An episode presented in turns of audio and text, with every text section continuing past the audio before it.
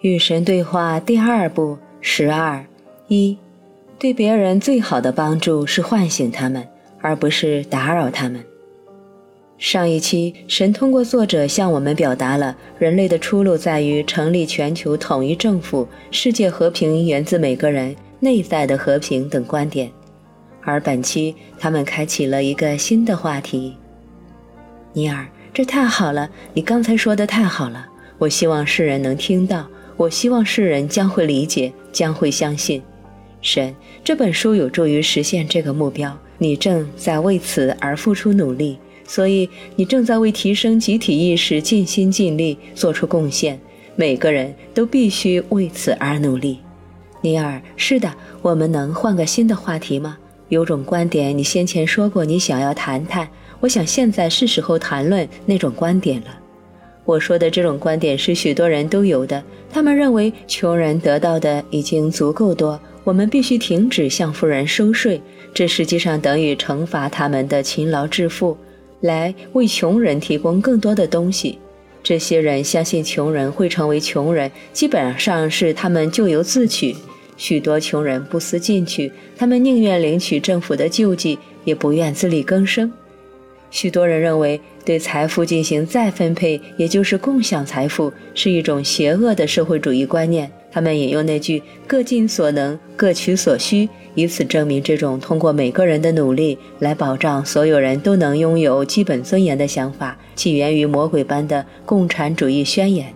这些人信奉每个人为自己负责。你要是告诉他们这种想法太过冷酷无情，他们就会找借口说机会对所有人一视同仁。他们宣称没有人天生就处于劣势。既然他们可以做得到，那么每个人都可以做得到。假如有人做不到，那他就是自己活该。神，你觉得这是不知感恩的傲慢想法，对吧？尼尔，是啊。但你觉得他怎样呢？神，我对此不做任何判断，它只是一种想法。和这种或者其他任何想法相关的问题，唯有一个：拥有这种想法对你有益吗？以你的身份和你想要获得的身份为标准，这种想法对你有益吗？睁开眼看看这个世界吧，这是人们必须提出的问题。拥有这种想法对我们有益吗？我实话告诉你吧，有些人实际上是许许多多的人生来就处于你们所说的劣势，这是可以观察到的事实。而同样真实的是，从非常高级的超物质层面来看，没有人处在劣势，因为每个灵魂为其自身创造出合适的人物、事件和环境，以便完成他想要完成的任务。一切都是你选择的，你的父母，你的祖国，你重新进入这个世界后遇到的一切。同样的，在生命中的日日夜夜、分分秒秒，你选择和创造各种人物、事件和环境，所有这些注定会给你带来各种恰当、合适和完美的机会。你想要通过这些机会来认识你自己的真实身份。也就是说，若以灵魂想要完成的任务来看，没有人是处在劣势的。例如，灵魂也许想要投生于残缺的身体，或是进入专制的社会，或是承受巨大的政治经济束缚，以便制造出各种完成他早已定下的任务所需的条件。所以，我们明白，有些人确实处于各种物质意义的劣势，但从超物质的角度来看，这些条件其实是合适而完美的。尼尔，这种理论对我们来讲有什么实际意义吗？我们应该帮助那些处于劣势的人吗？或是不管他们，因为他们所处的位置实际上正是他们想要的，任由他们去解决他们自己的业？神，这是个非常好、非常重要的问题。首先要记住，你所思、所说、所做的一切，无不反映了你的为人，无不表明了你的身份，无不创造了你想要的身份。我反复提及这个道理，是因为你在人世所做的无非就是这件事情，这是你要做的事情。人世间没有别的事情，灵魂没有其他任务。你是想要获得和经验你的真实身份，并创造你的真实身份。你在每个此刻不停地创造出新的自我。在这个大前提之下，当你在你们的相对世界中遇到某个看似处于劣势的人，你首先要问的是：在这次相遇中，我是什么人？我想要成为什么人？换句话说，无论你遭遇哪种境况，你首先应该问的永远是：我想要在这里干什么？你听到了吗？你的第一个问题永远必须是：我想要在这里干什么，而不是对方想要在这里干什么。尼尔，这是我听过最吸引人的关于如何处理人际关系的锐见，它也跟我接受过的所有教育相悖。神，我知道，但你们在处理人际关系方面做得很糟糕，原因就在于你们总是想要弄清楚对方想要什么，别人想要什么，而不是你们真正想要的是什么，然后你们不得不决定是否要把它送给他们。你们是这么做出决定的：先看看你们想要从他们那里得到什么。如果你们觉得他们没有你们想要的东西，就会认为你们没有理由把他们想要的东西送给他们，也很少会那么做。从另一方面来说，假如你们发现他们有你们确实想要或者也许想要的东西，那么你们的自我求生心理就会发挥作用，就会试图把他们想要的东西送给他们。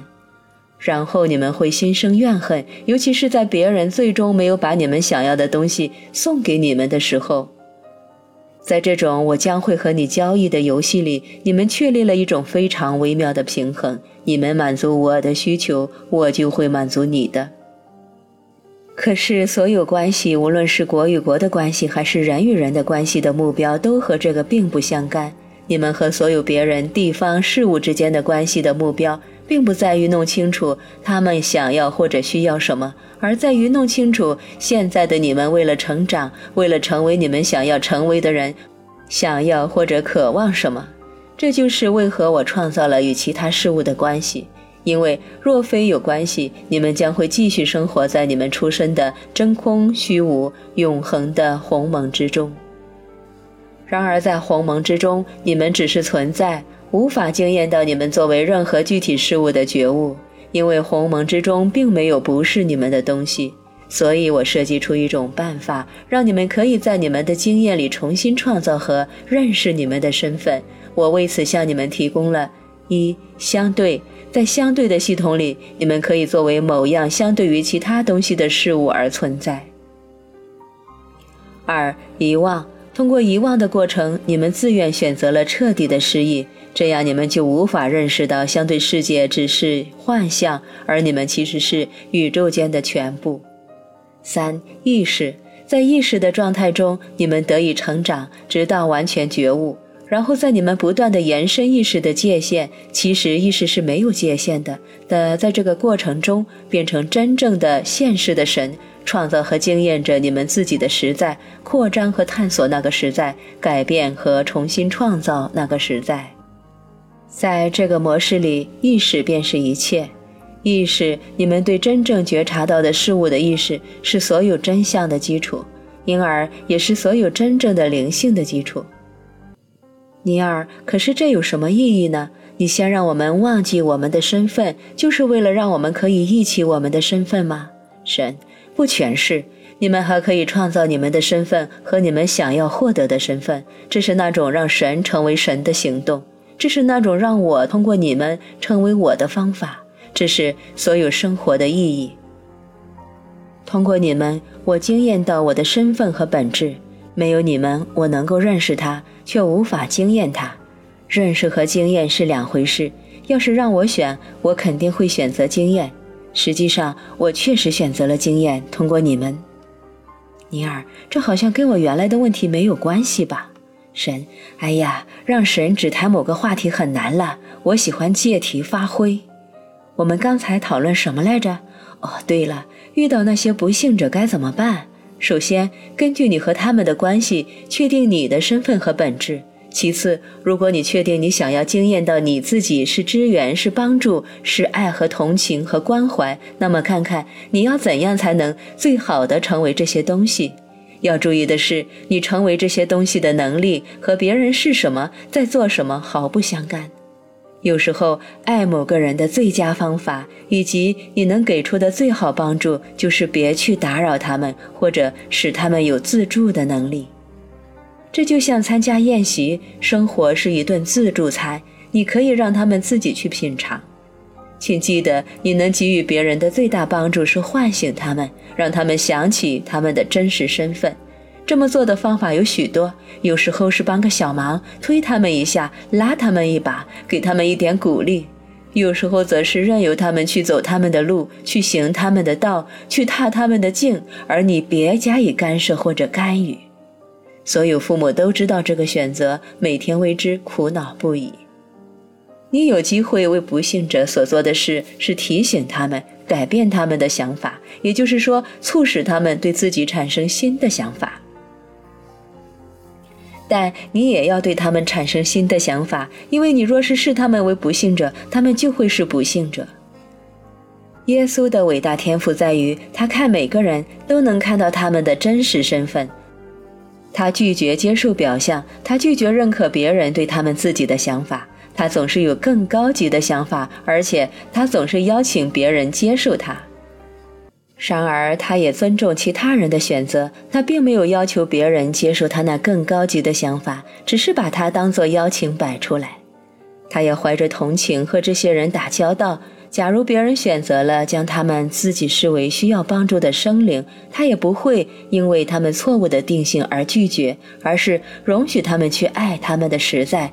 并满怀爱意地协助他们执行他们的选择，因为耶稣知道，要让某些人认识到他们的身份，最快捷的道路是让他们去经验那些和身份不符的事物。他并没有宣称这是不完美的道路，从而去谴责他，他反而认为这样的道路也是完美的，并因而支持每个人去获得他们想要得到的身份。因此，任何请求耶稣帮助的人都会如愿以偿。